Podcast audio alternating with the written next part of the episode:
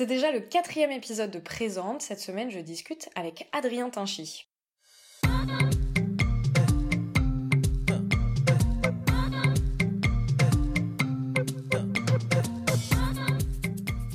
Podcast dans lequel je souhaite mettre à jour ce qui vient en amont puis en aval de l'art contemporain. Mes questions portent donc rarement sur les œuvres en elles-mêmes, mais davantage sur toutes les réflexions et les doutes qui gravitent autour de celles-ci.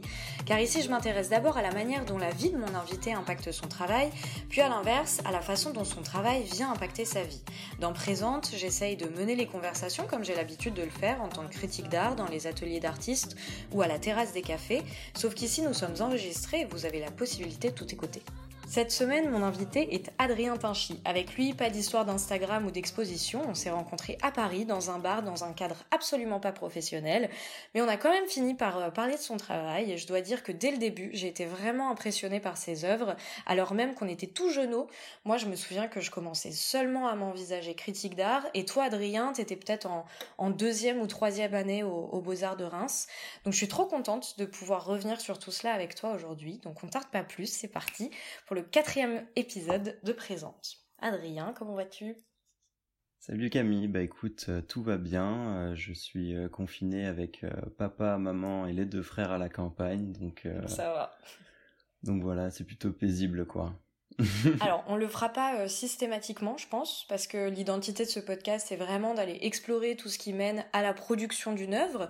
Mais je pense que c'est vraiment important qu'on commence ton épisode par une description et une explication d'une de tes pièces.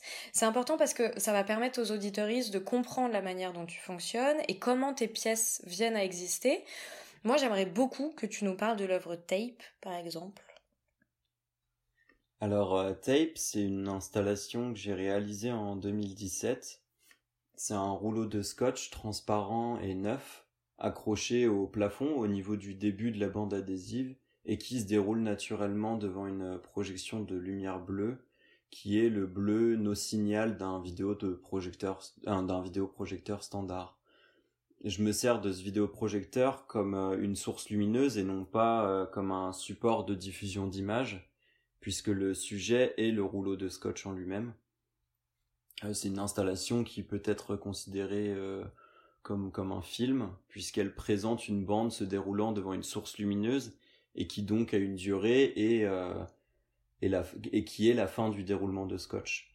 À la fin, lorsque le scotch est arrivé au sol, il est rembobiné et ainsi il va se redérouler encore et encore et naturellement s'user et c'est cette usure que l'on retrouve par exemple sur les bobines de cinéma, mais qui ici va influencer sur la durée, qui sera de plus en plus rapide au fil des rembobinages, plutôt que sur la qualité de ce qui est montré par exemple sur un film, ou l'image projetée à travers la bande qui va se dégrader au fil des projections.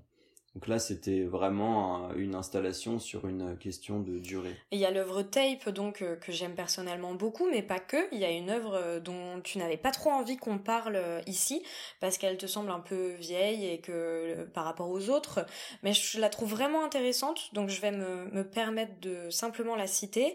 Cette œuvre, c'est une performance durant laquelle tu as regardé pendant 10 heures un brin d'herbe poussé à l'aide d'une réglette et d'une loupe. Donc là, on voit bien que tu viens éprouver le passage du temps finalement et aussi la différence d'impact que celui-ci a sur toi et sur un brin d'herbe. Euh, tu, te mets un peu à la hauteur d'eux, j'ai envie de dire. En fait, si, si je voulais parler de ces deux œuvres-là, c'est parce que se détachent d'elles beaucoup des questions fondamentales que pose ton travail. Il y a évidemment la question du temps, de la manière dont on l'éprouve. Tu t'amuses vraiment avec les temporalités et surtout tu t'amuses avec leur relativité, selon moi, et sur la manière dont cette relativité impacte nos corps. Il y a aussi la question de la petitesse et du banal, de ces petites choses desquelles on passe à côté. Mais justement, comment tu penses cette mise en lumière et comment tu fais pour que la rencontre entre ton travail et les spectateuristes se fasse malgré cette petitesse. Est-ce que t'as pas peur que euh, d'en perdre beaucoup en fait? Bah, euh, Dans mon travail, c'est vrai que c'est souvent question d'invisible, d'inframince, de silence, et comme tu l'as évoqué, euh, et encore plus maintenant, d'un banal assez évident mmh qui vient se fondre un peu dans la masse en fait euh, des, des sujets, des événements qui sont qui sont là mais pas vraiment là non plus parce que trop discrets, trop rares et parfois trop évidents, tu sais comme un comme un étordu au milieu d'un visage qu'on remarque au bout de trois ans, quoi. C'est souvent une mise en lumière sur quelque chose de discret, mais la mise en lumière que, que j'en fais est généralement tout aussi discrète que euh, le sujet mis en lumière. Euh, et c'est vrai que l'on peut complètement passer à côté de, de, de, de mes œuvres et de mon travail. Euh, je crois maintenant que je l'ai assumé. Et euh, le fait que parfois la connexion entre certains spectateurs et mes œuvres ne se fasse jamais, est à l'essence même de ma pratique aujourd'hui. Je vais pas chercher à ce que le spectateur ne découvre pas mon travail, loin de là, parce que ça serait quand même idiot. Très dommage, ouais. Mais je pense que l'on passe à côté de tellement de choses en général, que parfois, lorsqu'on s'attarde sur euh, l'une d'entre elles en particulier, le moment est beaucoup plus intense. Euh, je veux que ça se fasse naturellement, je veux pas forcer le spectateur. Euh, je veux pas qu'il soit prisonnier de cette mise en lumière super discrète et je pense à l'inverse que justement quand la mise en lumière est trop frontale, on peut aussi bien passer à côté de l'essence même d'une œuvre d'art. En gros, je vais je vais pas forcer euh, l'histoire d'amour quoi. Et après, j'ai quand même une partie plus euh, généreuse, si on peut appeler ça comme ça, euh, en tout cas, ou un, un, un peu plus peut-être un peu plus frontale du coup, où je viens par exemple raconter un récit avec l'œuvre c'est quelque chose que je fais de plus en plus. Je pense notamment à Break of Silence, qui est euh, une œuvre qui se trouve la majeure partie du temps dans ma poche ou dans mon sac, donc que j'ai tout le temps avec moi, et qui n'est dévoilée qu'à certaines occasions, donc que ça soit en exposition ou hors exposition. Je l'ai une fois présenté dans un bar, je veux dire, quand quelqu'un me demande euh, qu'est-ce que c'est mon, mon taf, euh, ben voilà, je, je, sors par exemple la brique et j'explique et et donc, du coup, ce récit que j'en fais vient mettre en lumière l'œuvre d'art qui était alors complètement inexistante jusqu'à présent. Et c'est une genre de générosité un peu timide, euh, comme j'ai l'habitude d'être aussi moi-même. Euh, c'est joliment dit. un peu timide, un, un petit peu généreux aussi. Vers à moitié vide, à moitié plein. Euh. Exactement. Et en fait, moi j'ai eu euh, j'ai eu beaucoup de mal honnêtement à, à préparer cette interview parce que j'avais super peur que les auditeuristes ne comprennent pas ton travail. Comme on a tendance à regarder en fait d'un mauvais œil euh, l'art conceptuel on connaît la bonne vieille rengaine de euh, c'est pas sorcier d'accrocher un bout de scotch au, au plafond. Et, et je trouve ça intéressant ce sentiment que, que j'ai eu et j'imagine que, que tu dois le ressentir aussi assez régulièrement. Enfin je veux pas m'avancer hein, tu me diras. Mais mais ce truc là de se dire comme l'art contemporain, c'est un truc déjà assez hermétique qui, qui mm. réussit à, à toucher assez peu de, de personnes, est-ce que t'as pas peur d'encore plus en perdre, quoi? Bah, Évidemment, euh, comment cette, cette, cette, peur est fortement présente dans ma pratique, euh, je vais pas le cacher, euh, notamment auprès de ma famille, hein, c'est, c'est quand même les premières personnes à qui je parle de mon travail généralement, au-delà des, des, des copains de, des copains des beaux-arts. Euh, donc oui, c'est super important, hein, c'est c'est très présent dans ma pratique. Euh, et je pense que l'incompréhension est une part forte de l'art conceptuel, car je pense que l'incompréhension est encore énormément attachée à l'esthétique qui se dégage d'une œuvre. Et euh, c'est un équilibre à trouver pour que l'œuvre soit assez intrigante pour aller plus loin et s'y intéresser en détail. Pour moi, le, vrai gros risque, qui est encore plus dangereux qu'avec l'art conceptuel, c'est que euh, l'œuvre apporte une réponse à un sujet. L'œuvre doit rester pour moi, je, parle vraiment personnellement, un, questionnement supplémentaire à chaque fois. Et c'est pour ça que dans, le récit oral qui est mis en place avec certaines de mes œuvres, j'avais un peu peur de ça, en fait, de, de trop en dire. Et je veux pas euh, vraiment expliquer le pourquoi du comment, simplement poser les sujets et le contexte de la question en elle-même. Et c'est tout un challenge pour pas en dire trop avec euh, l'art conceptuel, mais je pense que c'est quand même important d'en dire un petit peu et de pas laisser euh, tout le monde dans le flou. Euh, c'est aussi pour ça que les sujets que je tente de mettre en lumière dans mes œuvres ont, une énorme part de poésie parce que je pense que ça tient à ça aussi mon travail. C'est que je suis je suis touché par par un banal en fait au final très poétique et euh, ce qui est bien avec la poésie, c'est que ça n'a pas forcément besoin d'un cartel non plus. Et c'est exactement pour ça que j'aime ton travail, hein, tu vois, même en, en, très peu de temps, euh, tu le comprends assez rapidement. Enfin, il suffit que, que tu nous parles un peu d'une œuvre et que tu... Et c'est aussi pour ça que j'avais envie de commencer le podcast euh, en, te demandant d'écrire une œuvre parce qu'on se rend d'autant plus compte en fait là où ça aurait pu perdre certaines personnes encore une fois. Mmh, Mais bon, mmh. en parallèle de ce travail-là, il y, a, euh, il y a aussi la performance que tu fais euh, pas mal. Je dis en parallèle parce que j'ai la sensation que c'est vraiment un truc que tu vois indépendamment de ta pratique. Déjà, tu ne bosses pas seul, tu performes avec euh, Thomas Schmal. Et puis, ce que tu fais n'a a priori rien à voir avec ce dont on a parlé jusqu'ici. Est-ce que tu peux nous expliquer? Alors ouais, on, on, travaille avec, avec Thomas Schmal depuis maintenant deux ans et demi. Euh, c'est comme tu l'as dit, c'est un, un, duo que l'on voit, nous, comme un troisième artiste au vu de nos pratiques artistiques respectives. Euh, un troisième artiste euh, bien plus dévergondé, en tout cas pour ma part, hein, je parle... Euh, mais Thomas, je pense qu'il sera d'accord avec moi s'il si, m'écoute. Dans, dans, dans le sens où, même si on, on se met aucune barrière hein, dans notre pratique personnelle, on ose beaucoup moins qu'à deux à deux, là, on s'entraîne vraiment dans notre connerie à chaque fois. Et euh, on est tous les deux originaires de la campagne, donc et pas d'un milieu euh, qui à la base est, euh, un milieu artistique, en tout cas. Enfin, je veux dire le, le travail de nos parents, par exemple. Rien à voir et, en plus, bien que pas mal éloigné au niveau de la carte de France, hein, puisqu'il vient de Haute-Savoie et moi des Ardennes, mais voilà, c'est ce qui nous a rapprochés, avec aussi notre attrait pour euh, le son et la musique à la base. Euh, ensuite, la force de ce duo, pour moi, en fait, ce qui est, ce qui est devenu la force, c'est l'humour. Euh, on avait très envie de se faire plaisir à faire ce que ce qu'on ferait pas tout seul en fait dans le milieu de l'art, et c'est justement l'envie d'être beaucoup plus absurde, tout en gardant évidemment une part de, une grosse base conceptuelle dans notre travail aussi. Euh, lorsqu'on est invité à performer, euh, on pense à certaines idées et ça c'est plutôt cool parce que on pense tout le temps la même chose. Il n'y a jamais trop de, de désaccords, donc le, brain, le brainstorming il est pas trop chiant, c'est, c'est plutôt bien. et on, on, écrit aussi en amont notre performance, donc il y a quand même une, une grosse part de rigueur aussi, avec une énorme part d'imprévu qui est devenue notre grosse force et euh, notre grosse partie de plaisir aussi. Euh, pour donner un exemple, l'année dernière à Reims, pour la biennale Frichorama, on présentait pour la deuxième fois, mais de manière différente, un cycle de performance euh, sur l'une des sculptures de Thomas, qui s'appelle la Coupe de Rien, qui est une sculpture d'environ 70 mètres carrés, si je me trompe pas, d'un terrain de foot. On performe dessus sur une durée totale de 90 minutes à chaque fois que, que l'œuvre est présentée. En l'occurrence, ce jour-là, c'était assez clair parce qu'on présentait ça en qu'une journée, donc c'était demi-temps de 45 minutes. Euh, et l'une d'entre elles consistait à se percuter dès le coup d'envoi et de simuler pendant 45 minutes devant le public.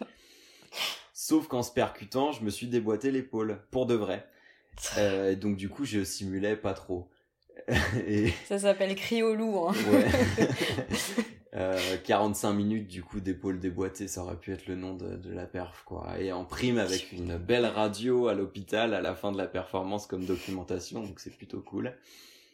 Ou la fois euh, où euh, lors d'une performance à Doc à Paris pour le festival Les Écritures Bougées, où on a fini euh, complètement torché à la fin d'une performance car celle-ci consistait à la fin de, de, de s'enfiler une bouteille entière de Ricard en deux ou trois minutes quoi.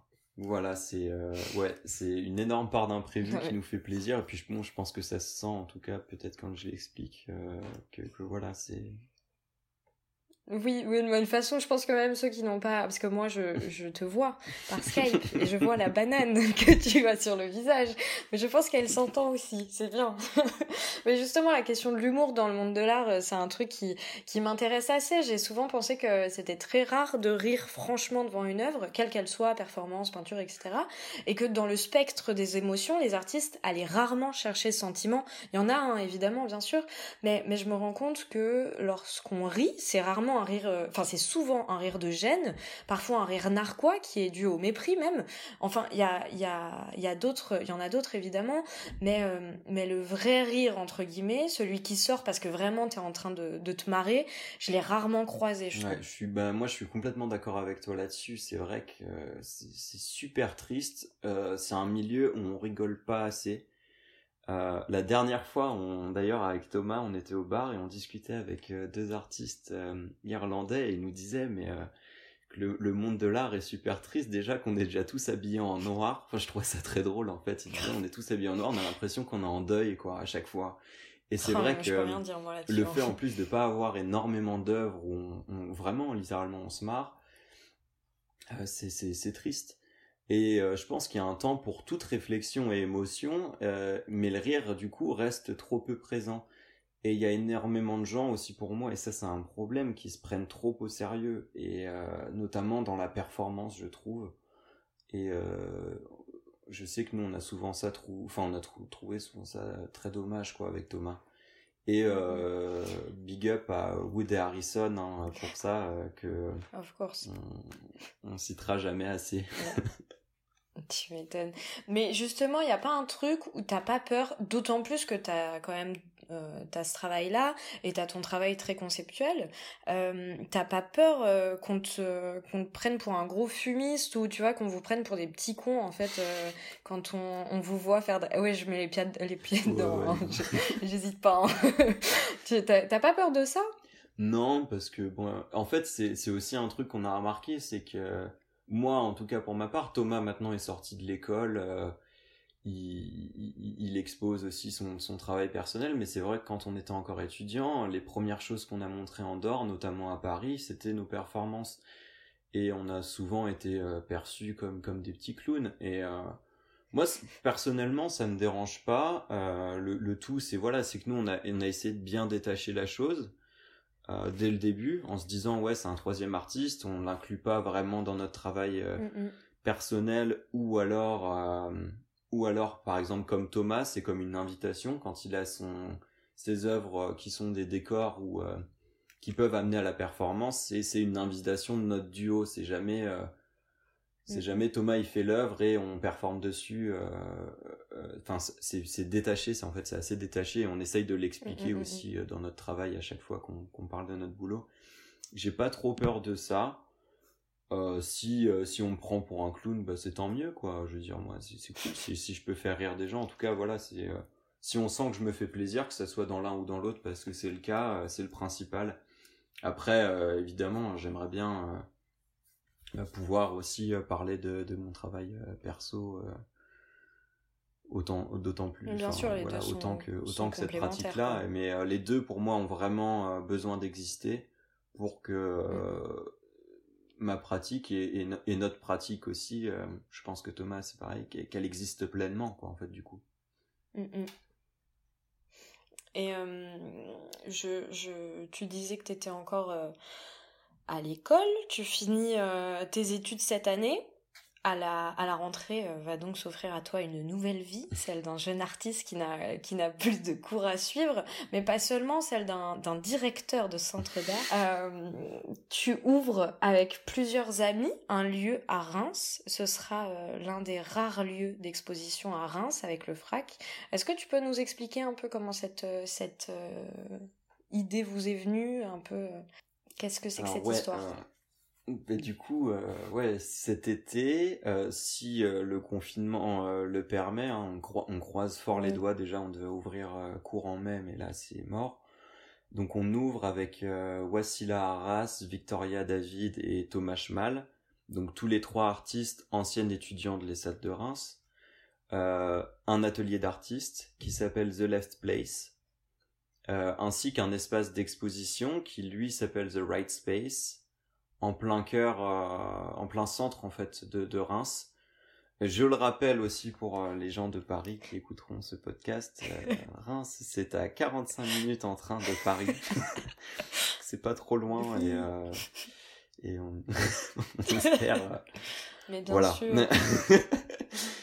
Nous ça fait un, ça fait, enfin moi pas personnellement, mais surtout Wassila, Victoria et Thomas, ça faisait un bout de temps qui, qui, qui, cherchait un atelier maintenant et on avait aussi l'envie commune de créer euh, un lieu qui soit aussi bien du coup un lieu de vie, un lieu d'atelier, qu'un lieu euh, vraiment dédié euh, à l'art contemporain aussi. D'abord, bah, du coup, justement, parce qu'il y avait cette nécessité première de trouver un atelier, et puis l'envie de créer une plateforme d'échange et de passage pour la jeune création artistique française et internationale, on l'espère.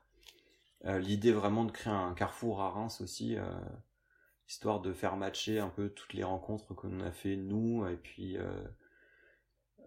d'autres personnes aussi qu'on invitera par la suite euh, dans, dans, cet espace euh, qui fait 250 euh, mètres carrés environ et qui, on l'espère, du coup permettra de mhm. compléter un peu plus la diffusion de l'art contemporain en province, dans la région, et on profite du coup de ce moment plein d'initiatives, parce qu'il faut le dire, en ce moment à Reims, ça bouge et ça fait super plaisir, justement, qui, qui toutes ces initiatives qui apparaissent en ce moment et je pense particulièrement euh, au local, à Maison Louis Jardin et à l'association Toc Toc que j'embrasse.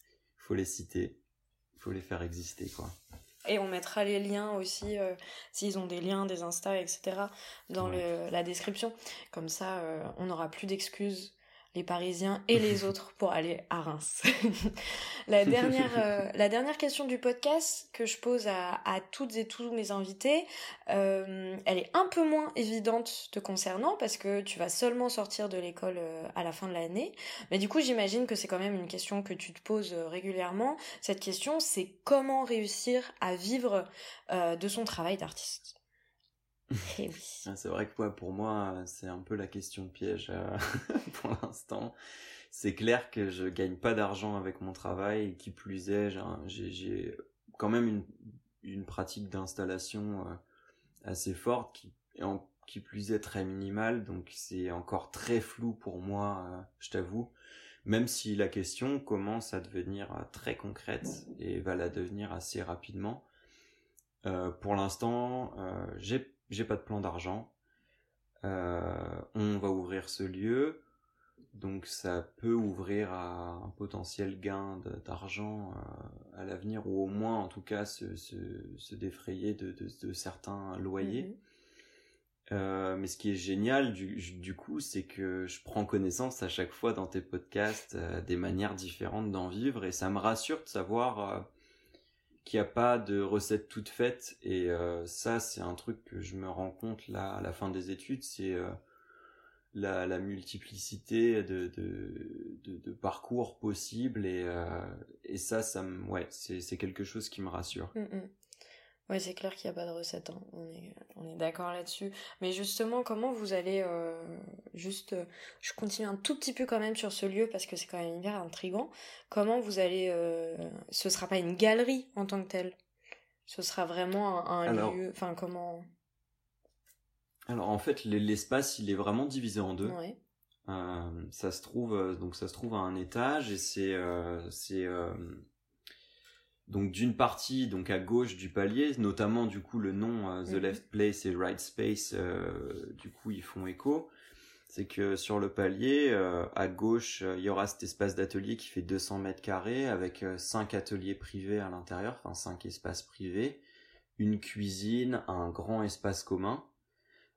qui, on l'espère, on, fera, enfin, on va essayer de, de, le faire vivre en ouvrant une bibliothèque participative, on va aussi montrer, euh, des, on l'espère, euh, des, des, éditions de, de, jeunes éditeurs, notamment euh, les copains de First Lade, qui sont une maison d'édition et collectif d'artistes maintenant basée à Paris, mhm. formée de certains anciens étudiants de Reims et et, et on fera aussi des, des ateliers à l'intérieur pareil, encore une fois, c'est on l'espère parce que ben voilà, on n'a pas encore démarré, mais voilà, c'est en tout cas les idées qu'on a.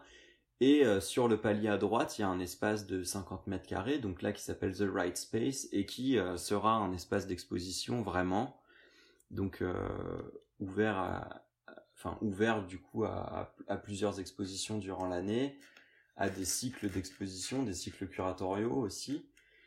Et, euh, et on l'espère aussi euh, ouvrir euh, à terme une, une galerie à l'intérieur ouais, donc où on puisse promouvoir aussi des artistes et peut-être vendre leurs travaux. Ouais, donc quand même, il y a, c'est, c'est assez fou, d'autant plus aujourd'hui où la question des galeries, c'est une question qui, qui revient assez régulièrement. Et, euh, et c'est assez fou de voir des jeunes artistes qui viennent de sortir d'école ou qui sont sortis il y a quelques années, qui qui endosse un peu les deux rôles, à la fois celui de d'artiste et mm. aussi de bah, de galeriste en quelque sorte, si c'est vraiment le terme qu'il faut qu'il faut donner à, à, à, ce que vous allez faire. Oui, c'est vrai. Bah du coup, le, ce, ce mouvement un peu qu'on voit maintenant de project space ou d'artist run space comme comme mm-hmm. on, appelle, euh, c'est vrai que c'est c'est euh, c'est de plus en plus présent dans le monde de l'art ces dernières années et je sens que que, que voilà ça ça va je pense faire bouger euh, en tout cas c'est un, un petit peu je l'espère une économie ouvrir une possibilité en tout cas mm-hmm. d'économie qui, euh, je l'espère, sera pas une économie non plus parallèle, euh, que ça soit pas la bagarre entre les galeristes et euh, les, les artistes run space, loin de là, parce que je pense que c'est c'est pas le but de. Non, il y a des synergies qui peuvent totalement se mettre en place. Mais, mais voilà, c'est, je pense que c'est aussi le besoin de, de montrer, de montrer un travail, de diffuser. On est un monde maintenant hyper connecté et c'est vrai que le, run space ou le project space, ça ça aide à, connecter encore plus quoi. Déjà euh, dans une ville euh, par exemple de province ou même dans une ville euh, comme comme celle de Paris, c'est c'est des lieux qui qui vont amener les personnes du du quartier, je vais dire ou du coin plus les jeunes artistes souvent et puis ensuite à terme voilà un peu plus de monde, un peu plus de monde et, et nous c'est ce qu'on espère aussi à Reims même si on est dans en province, on espère pouvoir arriver à à pouvoir montrer un, un maximum de choses à un maximum de gens. C'est tout ce que je vous souhaite. Et euh... c'était le, le, quatrième épisode de Présente. Merci d'avoir accepté mon invitation, euh, Adrien. Et puis bah trois fois merde pour ton diplôme et pour le lieu je mettrai euh, bah, faut pas répondre hein. et euh, sinon ça annule le, le pouvoir magique euh, du trois fois merde. Et euh, je vous mettrai aussi tous les liens évidemment à chaque fois donc ceux des artistes dont on a parlé et puis des du lieu. Enfin je vous tiendrai au courant sur Instagram et sur toutes les autres plateformes du moment où ce fameux lieu ouvrira. Merci à vous toutes et à vous tous d'avoir pris le temps de nous écouter. J'espère que cet épisode vous a plu. Je remercie également David Walters d'avoir accepté de me prêter sa musique pour le générique. Je suis impatiente euh, d'enregistrer le prochain épisode de Présente euh, parce que je recevrai Sabrina Belloir, dont j'adore le travail également. On discutera essentiellement d'intersectionnalité et de care, je pense, mais on verra. En tout cas, j'ai hâte, mais d'ici là, prenez soin de vous et je vous embrasse.